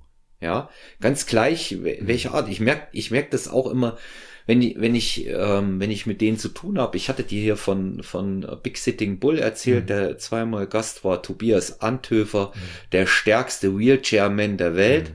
der 555,55 Kilogramm im Sitzen Kreuzheben bewältigt Wahnsinn. Hat. Das ist mehr als der reguläre äh, Weltrekord, der den Tor hält. Haftjör Björnsson. Mhm. Und ähm, der, ich habe den gefragt im Podcast auch und sage ich, Mensch, Tobi, ähm, wie hast denn, wie hast denn das gemacht da? Der hat so, der hat so ganz simple Dinge gesagt, die mich ähm, wollte das auch in Richtung Mindset wissen, die mich äh, ob ihre Einfachheit gerade erschüttert haben. Weißt du, was er gesagt hat? Ja, weißt du, in der Halle, da war es da saukalt an dem Tag. Ne? Ich habe einfach nur geschaut, dass ich nicht so kalt werde und habe mir noch Decken bringen lassen. So, so, das, der, der hat da auch nicht drüber nachgedacht. Der wollte das, der hat zu mir gesagt, hör zu, Olaf, ich wusste, im Training schaffe ich 600. Wieso soll ich das Gewicht nicht schaffen? Mhm. Die Isländer haben zugeguckt, waren per Video live zugeschaltet, haben den Rekord abgenommen. Ich wollte es schaffen, ich wusste das einfach. Mhm. Das, das ist ein Mindset. Ja. Ja. Ja, das ist schon, das ist schon ähm, dann auch äh, sehr beeindruckend, wenn man eben auch merkt, wie, wie, wie diese Dinge zustande kommen. Ja. Total spannend. Das finde ich auch, das sagst du ja auch mit deinen ähm, Gästen, die, mit denen du redest. Ähm, ich hatte letztens den Eishockey-Spieler äh, ähm, äh, von den Kölner Haien, den Moritz ähm, Müller, meine ich. Mhm. Ja, ja, ich erinnere mich, ja, ja. Ähm, und, und der hatte erzählt, wie die Olympiasilber geholt haben. Deutschland ist ja jetzt nicht weltweit die Eishockey-Nation, da sind ja Russland und Kanada sind die beiden großen. Mhm. Und ähm, die hatten einen Trainer, der die einfach mal un umprogrammiert hat, der, mein, der denen gesagt hat, Leute, ihr könnt das schaffen. Ihr müsst dann nur gedanklich anders rangehen und das fand ich so beeindruckend. Auch als Team, ja, und, und er sagte, die sind halt in diese Olympiade reingegangen mit dem Gedanken, wir können hier siegen. Ja, die können nicht alle alles im Detail beeinflussen, aber wir haben das Zeug dazu. Und das hat dann auch einen Wahnsinnsunterschied gemacht. Fast hätten sie äh, sogar noch Russland besiegt im Finale. Ähm, dann ging das Spiel, die lagen sogar in Führung und in den letzten 45 mhm, Sekunden mm, vor. Erinnerst ja. ja. Mm. Also total beeindruckend. Und da kriege ich immer Gänsehaut, wenn ich sowas höre, weil das zeigt auch, wie stark so die, wie, wie, was für einen großen Einfluss die Psyche hat. Mm. Und das und sind ja eigentlich alles Dinge, die, entschuldige, wenn, ähm, das mhm. sind alles Dinge, die die jeder Mensch trainieren kann. Das hat noch nicht mal ja was mit Sport zu tun, aber Sport ist halt oder Training oder eben seinen eigenen Körper äh, damit zu arbeiten, sind halt Sachen, die man einfach gut selbst beeinflussen kann. Aber das wirkt sich ja auf alle Lebensbereiche aus. Hm. Die, da, da, hat ja, da hat ja auch jeder immer in solchen Situationen äh, ganz unterschiedliche Herangehensweisen. Ja, das habe ich ja auch gemerkt. Aber die, die erfolgreich sind, die einen sagen, ich will jetzt, geht da jetzt hin und will Spaß haben und so weiter. Aber alle, die erfolgreich sind, du merkst, dass die auch äh, im, im Rest, das, das, das klingt so wenig, also im, im eigentlichen Alltag, ja, im totalen Leben, einfach auch da mittendrin stehen und auf beiden Beinen. Ja. Und ähm, ich denke, da ist es auch, da ist es auch wichtig, ähm, immer wieder immer wieder drauf zu kommen. Ich hatte ein schönes Zitat ähm, gelesen. Ähm, ich weiß leider nicht mehr von wem. Und ähm, das ist auch ähm, einer, der äh, offensichtlich sehr viel von Motivation versteht. Und als der hat erzählt, er wurde gefragt, was er in seinem Leben schon groß auf die Beine gestellt hat das inkludiert ja schon, dass es eher abschätzig gemeint ist. Ja, was hast du schon große in deinem Leben auf die Beine gestellt? Und daraufhin hat er gesagt, mich immer wieder. Und das, das, das ist, denke ich, dass es darauf ankommt. Du kannst so oft hinfallen und es können so oft Dinge schiefgehen. Steh auf und mach weiter und nimm nochmal Anlauf, fang nochmal von vorne an. Egal, egal was andere da sagen, es wird dich weiterbringen. Marc, wer, wer, was für Menschen ähm, oder für gegebenenfalls vielleicht auch Ereignisse haben dich in deinem Leben beeinflusst? Hm. Also auch so jemand zu sein, der ein Ziel so konsequent verfolgt. Hm. Das ist das, was mich beeindruckt. Du bist bei diesen, bei diesen Dingen immer so selber auch so dran und ähm, es ist auch gefühlt mit einer Leichtigkeit. Ich weiß selber, dass es nicht immer so ist, aber ähm, gibt, gibt es Dinge, Menschen, Ereignisse, die dich da maßgeblich beeinflusst haben? Hm, das ist eine gute Frage. Also ich glaube, was mir total viel, also letztendlich sind wir ja auch als Menschen, denke ich häufig, sind ja eigentlich auch nur Tiere, ja. Ähm, und, und wie bringt man halt ein, also wie motiviert man Tier ist halt über, ja, hoffentlich Lob, ja, also oder irgendwie positives Feedback. Ähm, oder äh, man tut etwas und kriegt halt was Positives zurück. Und ähm, ich glaube, dass halt Motivation oder, oder auch dranbleiben ist halt eine Frage der Strategie.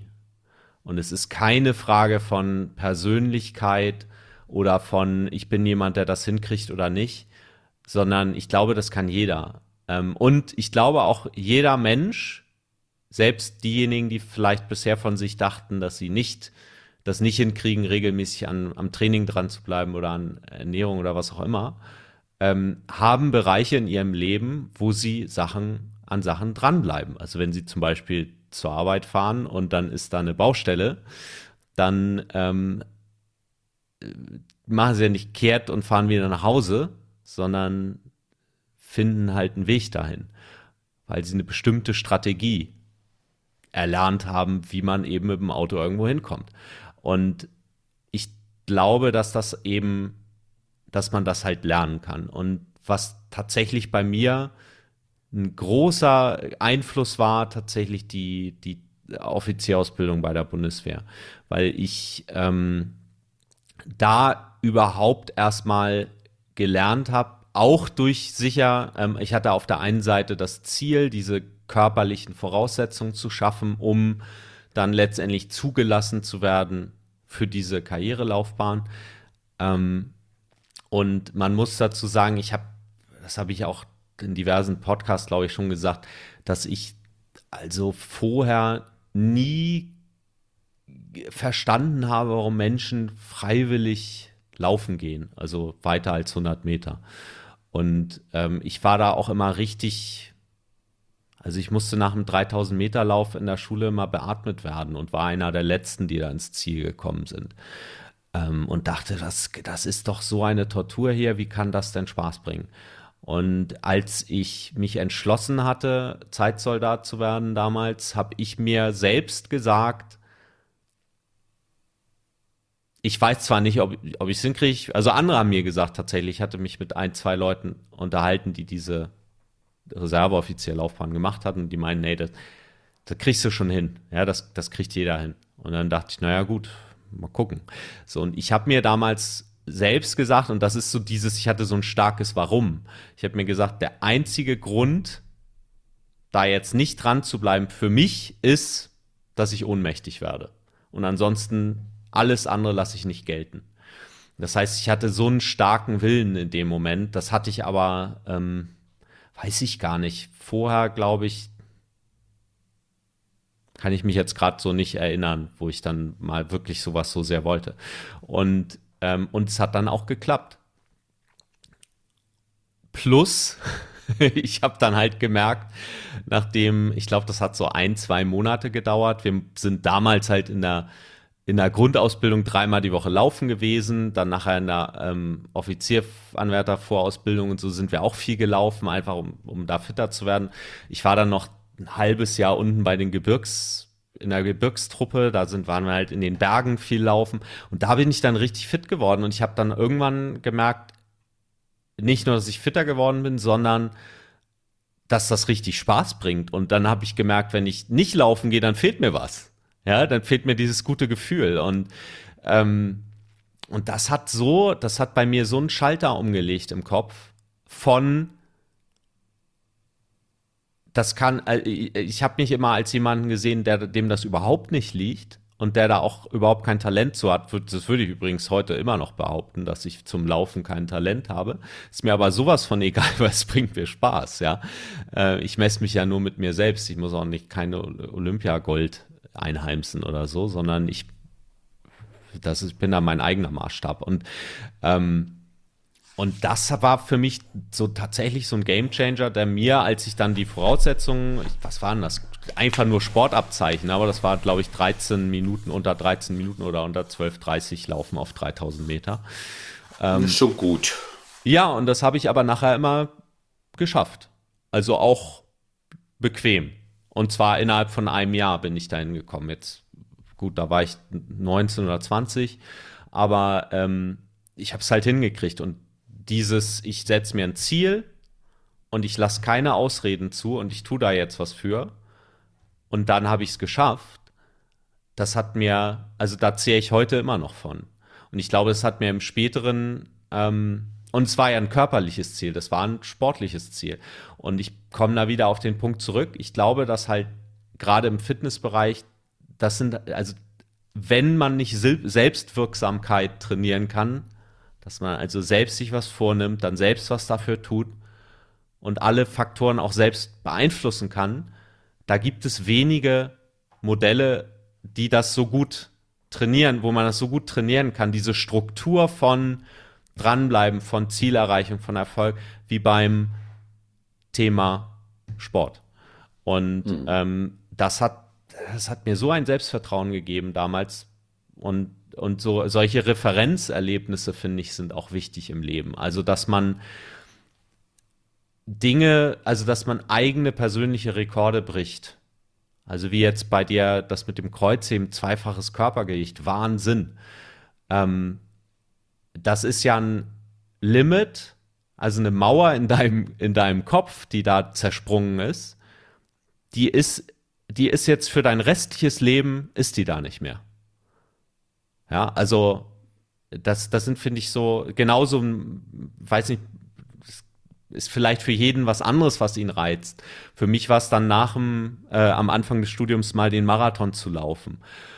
Hm. Ähm, da weiß ich auch, also ich könnte jetzt, keine Ahnung, vielleicht würde ich irgendwie ins Ziel kommen, aber es würde keinen Spaß bringen, weil ich einfach nicht drauf trainiere. Aber ich wüsste jetzt, nachdem ich es einmal geschafft habe, 2001 war das damals, weiß ich halt, okay, wenn ich dafür trainiere, dann kann ich diese Distanz durchlaufen.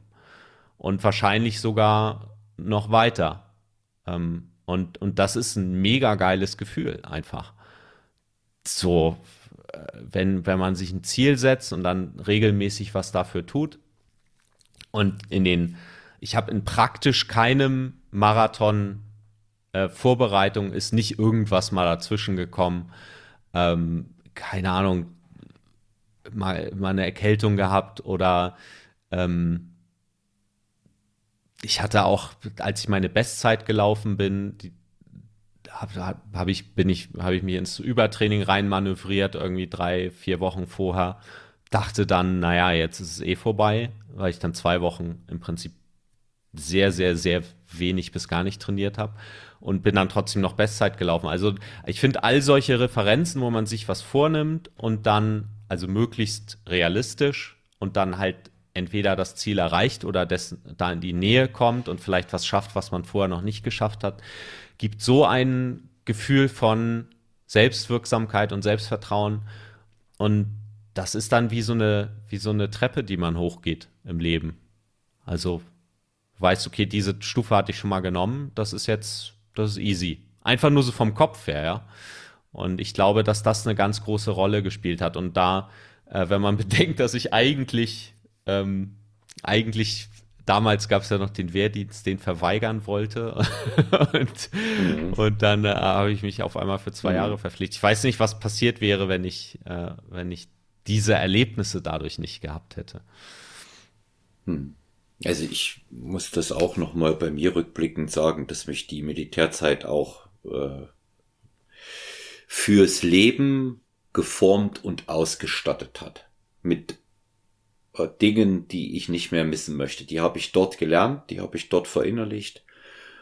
Und ähm, das, äh, das ist, äh, dass man einfach eine Sache zu Ende macht, gehört dazu. Genauso wichtig. Und dass bestimmte Dinge einfach gehen müssen.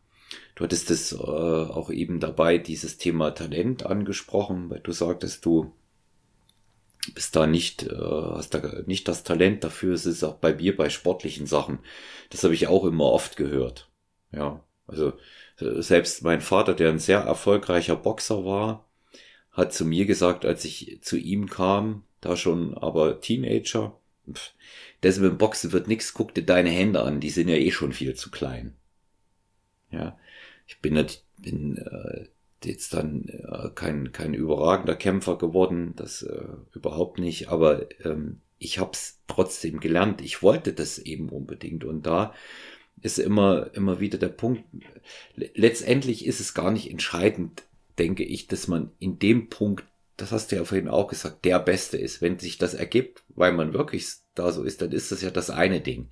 Aber das andere ist, dass man äh, mit sich dabei zufrieden ist, ja, dass man sich wiederfindet, dass man sich verbessert, ja, dass man dieses dieses Gefühl hat, man hat sich verbessert für sich selber und ähm, da zeigt sich eben auch in dem Punkt wieder, dass harte Arbeit sich immer auszahlt und gibt nicht umsonst diesen Spruch, dass die das Talent auch schlagen wird, ja. Ja, und äh, wenn natürlich Talent und harte Arbeit zusammenkommen, dann äh, hat man Jahrhundertsportler. Ja, Usain Bolt mit Sicherheit auch äh, in ihrer in ihrer äh, Topzeit äh, solche solche Boxe wie ähm, Mike Tyson oder äh, Lennox Lewis, der jüngere der Klitschko-Brüder. Hm, gibt Unmengen an, an Leichtathleten, die die äh, Weltklasse waren, äh, allein die Kenia-Läufer und also da kann man, da kann man aus der Sportwelt genügend Beispiele aufzählen, aber es gibt ebenso viele, die mit wenig äh, bis gar keinem Talent da reingegangen sind, aber eine unglaubliche Leistungsbereitschaft hatten mm. dafür. Mm. Ja. Boris Becker. Ja. Ja. Ja. ja. ja. Der selber sagt, der hat das, er hat das selber gesagt. Ja, er sagt, Erfolg hat für ihn immer bedeutet, sich das Letzte an Leistung abzuverlangen, damit er über den Durchschnitt hinauskommt. Ich meine, und damit ist er dreimal Wimbledon-Sieger geworden. Mhm. Ja. ja. Wahnsinn. Und, Total. Also, und Tennis ist, finde ich, so ein, Tennis ist auch, also ich habe, ich bewundere das total. Also Menschen, auch, die da, ja. die im Tennis erfolgreich geworden sind. Ich habe als Teenager mal das mit Tennis probiert. Ähm, ich spiele auch immer noch, wenn ich die Gelegenheit habe, total gern Tennis, wenn auch nicht gut, aber ich kann Ball treffen. Ähm, ich, ich war damals, das war, also da konnte, da habe ich einfach in dem Alter noch nicht, konnte ich mit diesen frustrierenden Erlebnissen nicht umgehen. Weil Tennis ist, finde ich, so, also es kann schon sehr, sehr frustrierend sein. Es gibt auch ein, ein grandioses Buch mit dem Titel Tennis, das innere Spiel. Weil, weil beim Tennis, glaube ich, wie bei ja, also eine ganz besondere Sportart ist, weil du dich immer wieder motivieren musst, selbst wenn du einen Ball verschlägst, weil, weil diese, ich glaube, weil diese, dieser Unterschied zwischen ich, ich habe hier einen Hammerball geschlagen und er bleibt am Netz hängen oder so, ist halt so minimal. Also das ist bei, sicher auch bei anderen Sportarten so, äh, wie jetzt zum Beispiel Fußball oder so. Nur bei Tennis spiele ich halt in der Regel alleine. Das heißt, ich, ich kann da das ist keine Teamleistung in dem Sinne. Ähm, und dadurch kann ich vielleicht die Faktoren besser noch selbst kontrollieren. Ähm, darf mich aber eben auf dem Platz dann auch selbst motivieren und habe kein Team, was mir im Rücken stärkt. Und ja, das ist faszinierend. Also, das ist wirklich faszinierend. Also, da, da gehört ganz schön viel mentale Stärke dazu, so ein Turnier zu gewinnen. Das ist ja nochmal eine ja. ganz andere Nummer als ähm, als auch so seine eigenen, sich nur selbst zu motivieren. Das ist, ich glaube auch, dass das eine Persönlichkeitsfrage ist, ob man so ein Wettkampfathlet ist. Also ich glaube, es gibt einfach Menschen, das ist auch eine, ist auch eine Stärke sicher, zu sagen, ich, ähm, mich motiviert das total, wenn ich mich mit anderen messen kann. Und, und die sind, sind auf einem ähnlichen Niveau und, und das fordert mich richtig heraus. Das war, äh, habe ich bei mir gemerkt, das hat mich noch nie motiviert. Also was andere machen, ist für mich, also ich bin da, ich bin da einfach nicht so der Wettkampftyp. So, mhm. also das habe ich auch im, äh, zum Beispiel bei den, bei den Läufen gemerkt, ähm, wenn ich irgendwie einen 10 Kilometer Lauf, Wettkampf gelaufen bin oder so. Ich habe immer nur auf meine letzte Zeit geguckt, was bin ich das letzte Mal gelaufen, wie kriege ich das hin, dass ich jetzt besser laufe. Ähm, aber sie mich mit anderen zu messen, pusht mich einfach nicht. Und bei anderen, ich weiß nicht, wie, wie geht dir das, ähm, Olaf? Du, du machst ja, machst ja seit Jahren auch Wettkämpfe. Pusht dich das mhm. sozusagen zu gucken, ah, der andere ist so gut vorbereitet, ähm, den will ich aber jetzt nochmal schlagen? Echt, weil ich glaube, dass es schon auch eine Stärke sein kann. Ja, gar, aber das, das pusht, das pusht mich zum Beispiel gar nicht. Ah, ja. Okay. Ich weiß, dass das eine Stärke sein kann. Vielleicht sollte ich mir mal überlegen, mir diesen Skill auf mentaler Ebene anzueignen. aber ich, ich will, ich will tatsächlich wissen, ob ich besser war als davor. Mhm. Das ist ah, das Wichtigste. Okay. Ja.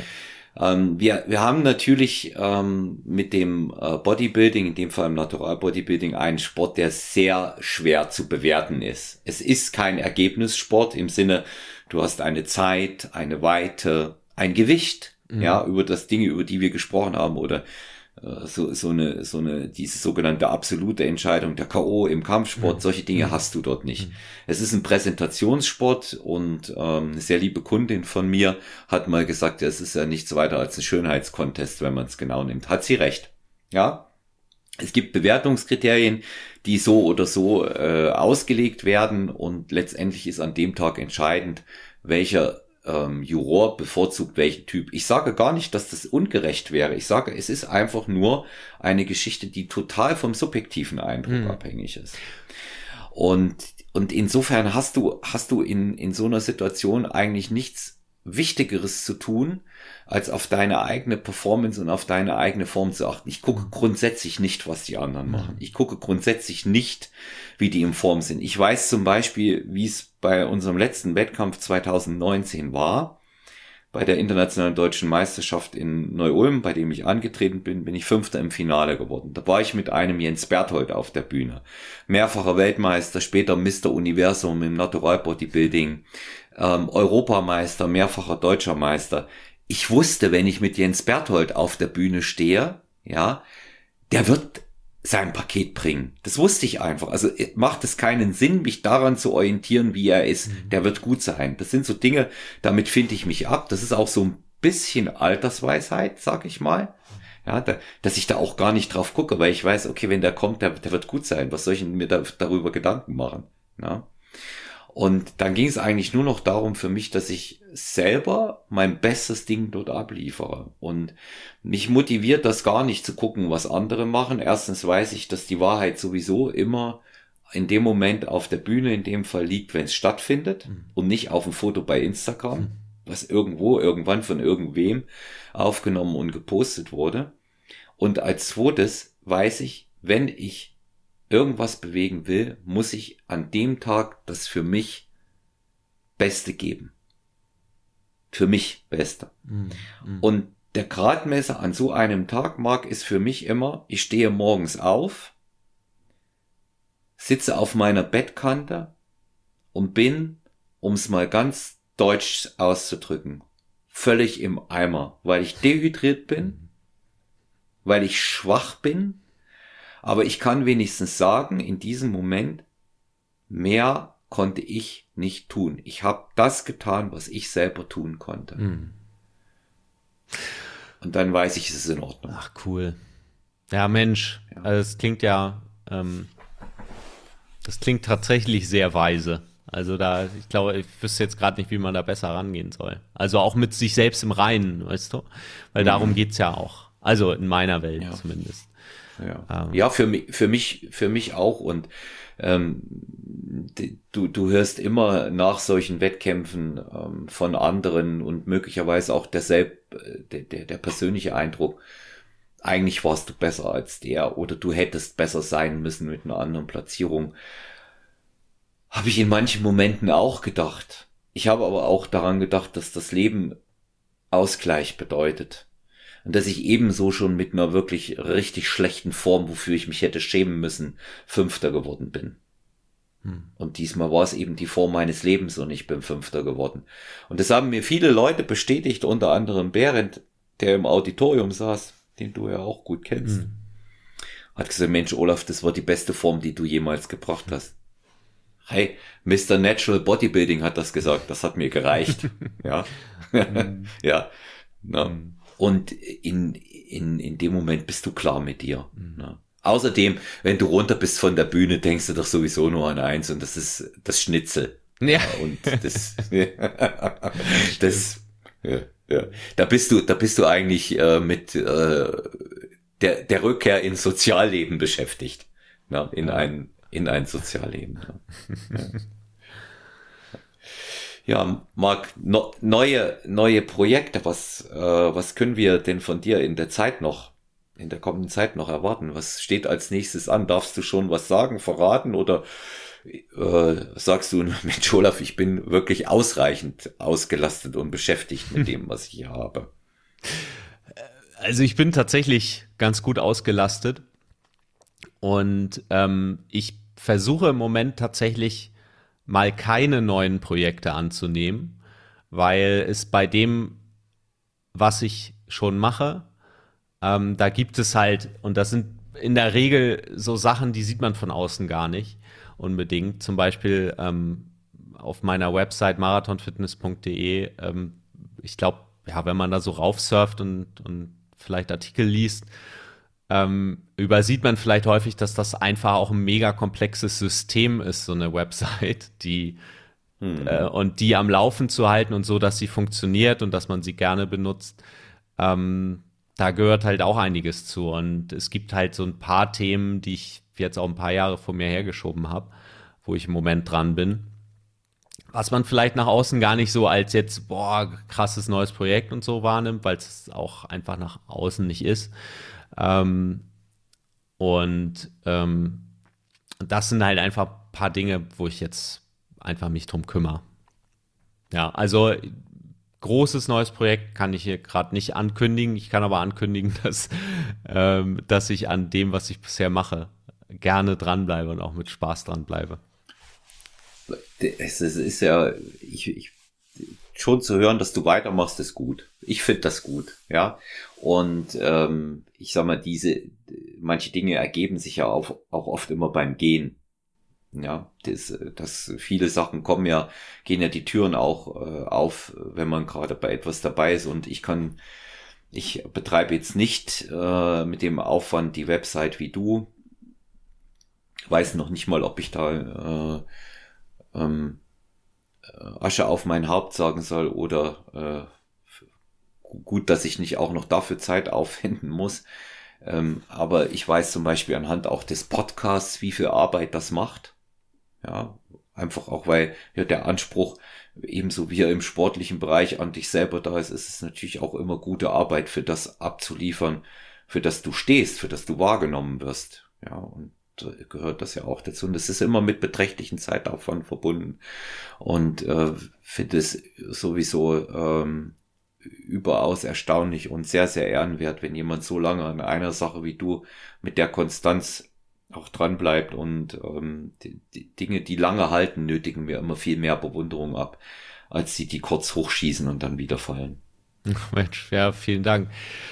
Ja, also wenn ich mal so zurückdenke, na, ich habe am Anfang gesagt, ich mache mach fünf bis zehn Folgen und dann mal gucken.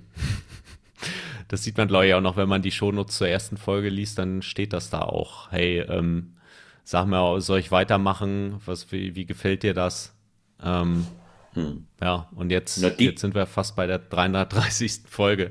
Aber auch da gilt das Gleiche. Ne? Wenn ich irgendwann mal an einen Punkt komme, wo ich merke, oh, das bringt mir jetzt keinen Spaß mehr, dann würde ich halt auch aufhören. Aber, ähm, aber ich sehe diesen Punkt im Moment nicht, weil es mir halt Spaß bringt. Und ja, ich finde auch, weiß nicht, wie es dir geht, einfach so ein Podcast ist auch ein tolles Medium mit ja, mit, Men mit super interessanten Menschen in Kontakt zu kommen. Zum Beispiel du und ich, Olaf, wir wären, wir wären ja gar nicht in Kontakt gekommen jetzt, wenn ich meinen Podcast damals nicht angefangen hätte. Hm, ja. Ja. Möglicherweise, und, ähm, vielleicht hätten wir uns über Bären kennengelernt, wer weiß, aber. Das, das, das, das sind, das sind immer Dinge, die sich, die sich so ergeben. Ich kann tatsächlich auch nur sagen, dass der, dass der Podcast mich sehr viel weitergebracht hat. Jetzt in dem Jahr, in dem ich daran arbeite, rausgekommen ist er im Juli. Folge 100. Heute das Jubiläum mit dir. Wahnsinn.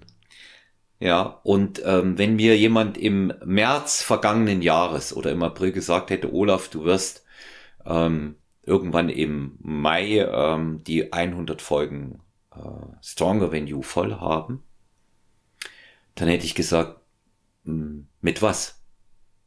Wäre wär meine erste Frage gewesen. Ja. Und äh, hier geht eben auch immer so schön eins ins andere. Ich habe unglaublich meinen Horizont erweitert, Blick über den Tellerrand hinaus, sehr weit, in viele Bereiche kennengelernt, die ich vorher sonst nicht kannte, auch in meinem Sport, den ich aktuell betreibe. Ähm, der äh, Alexander, der mir hier diesen Podcast auch mit ermöglicht hat, hat mal zu mir gesagt, als wir über die hundertste Folge gesprochen haben und wie, wie der der, der, der eigentliche Gewinn dieses Podcasts ist, wie, was man jetzt im Rückblick mal sagt. Er sagt, ja, du hast dein Profil geschärft. Und besser kann man es eigentlich auch nicht ausdrücken. Ja, und ich bin dankbar, und das möchte ich hier auch an der Stelle sagen, für alle Zuhörerinnen und Zuhörer, für jeden Abonnenten, für jeden, der ein Feedback dagelassen hat, für die, die an den Gewinnspielen teilgenommen haben und etwas gewonnen haben, für die, die sich wirklich von ganzem Herzen hierfür interessieren, speziell die mich hier von Anfang an unterstützt haben. Und ich möchte hier jetzt stellvertretend einige wichtige nennen, weil wir ja so langsam auf die Zielgerade einbiegen und zur hundertsten Folge, denke ich, ist das mehr als angebracht, das zu sagen. Herzlichen Dank an Marion Rio Will, die hier im Hintergrund den technischen Support macht ohne dich, Goldstück, wäre das nicht möglich gewesen. Ohne dich hätten wir den Podcast nie so hingekriegt. Dein erstes Feedback war Weltklasse. Deine weiteren Feedbacks gingen manchmal in die Markengrube, aber sie waren genau richtig, sonst wären wir heute nicht da, wo wir sind. An Alex Kraftschick, der das überhaupt hier mit möglich gemacht hat. An Nicolas Rojas, der Co- und Gasthost ist und der hier wundervolle Beiträge liefert und der zu einer großen Bereicherung im Podcast beigetragen hat. An Melissa Lepanat, die auch als ähm, Co-Host hier bereits schon äh, tätig war und auch äh, sehr, sehr schöne Folgen hier abgeliefert hat. Und nochmals herzlichen Dank an alle Gäste, die da waren, die sich die Zeit genommen haben, die Lust darauf hatten, über sich und das, was sie tun, selbst zu berichten. Und für viele war es ja auch immer ein Stück weit so, dass sie nicht wussten, wen sie am anderen Ende dort hatten und die Lust darauf hatten, auch mich selber kennenzulernen. Das ist Zeit und davon haben wir nicht in Hülle und Fülle übrig. Und da möchte ich mich bedanken dafür. Und äh, wenn es nach mir geht, dürfen es noch weitere 100 Folgen sein. Wie der Markus gesagt hat, ähm, solange wie es Spaß macht. Aber das ist nicht das Schlusswort, das überlasse ich dir als meinem Gast, Marc. Einfach das, was dir auf dem Herzen liegt, sehr gerne kannst du noch sagen. Ja, ich, ich musste gerade, ähm, ja, erstmal finde ich das total, äh, also mir geht da so das Herz auf, wenn ich das so höre, wie, wie wertschätzend du auch bist gegenüber deinen, ja, den Menschen, die dich unterstützen und, und deinen Zuhörern. Das, äh, das ist, glaube ich, auch was ganz Besonderes, weil das nicht in, in jedem Podcast so ist. Und ähm, als du auch gesagt hattest, als du angefangen hast, na, wer hätte gedacht, dass du äh, zur hundertsten Folge kommst? Also bei mir war es zumindest so und ich glaube, dass das auch wieder von der Struktur her eine coole, ja auch eine coole Metapher ist für, für andere Dinge im Leben, die wir vielleicht einfach mal neue Dinge ausprobieren dürfen und so antesten. Also für mich war das damals mit dem Podcasten antesten ähm, und mal schauen. Aber ich habe mich schon committed auf so fünf bis zehn Folgen. Und ich glaube, dass das zum Beispiel im Sport wichtig ist, dass man nicht sagt, ich probiere jetzt einmal, ja, weil die erste Trainingseinheit ist vielleicht nicht so geil. Ja, aber wenn ich es halt mal ein, zwei Monate mache, sehe ich vielleicht schon, ist das was, was mir Spaß bringen könnte oder nicht. Ähm, oder auch in anderen Dingen im Leben, also etwas, was, was man vielleicht mal neue Sachen ausprobieren kann.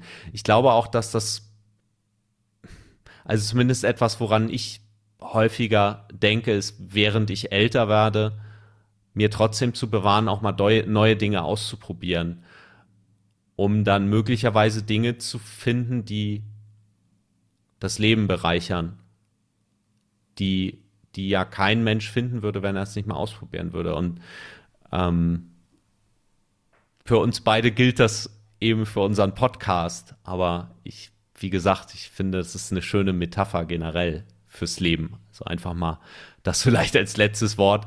Was wäre was, was, was dir oder dir, lieber Zuhörer oder liebe Zuhörerin, ähm, einfallen würde, was du vielleicht noch nicht ausprobiert hast, was du gerne mal ausprobieren möchtest? Und sich dann einfach vielleicht so eine Handvoll Sachen äh, oder Handvoll Zeit vorzunehmen, wo man es dann mal ausprobiert und dann entscheidet, hey, ist das cool oder nicht? Bleibe ich da dran oder nicht? Hm. Ich bedanke mich bei dir, Marc, auch für die, für das schöne Schlusswort und ähm, danke für die Zeit an die Zuhörerinnen und Zuhörer von Stronger Than You. Sehr, sehr gerne Feedback auch zu dieser Folge mit Mark Maslow.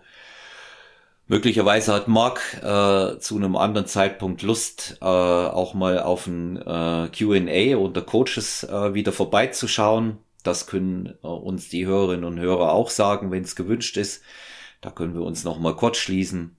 Ähm, abonniert uns, lasst uns, wie gesagt, Feedback da, wenn ihr Fragen zur Folge habt, gerne über Stronger Than You Podcast bei Instagram oder personal-trainer at gmx.eu. Meine E-Mail-Adresse, auch wenn es ein bisschen vertraulicher sein soll, meldet euch sehr, sehr gerne und denkt auch weiterhin daran, schickt mir eure Sprachnachrichten unter 01737739230 was macht ihr im Lockdown? Wie kommt ihr durch? Wie können wir euch unterstützen? Und euch allen eine gute Zeit. Bleibt gesund. Euer Olaf.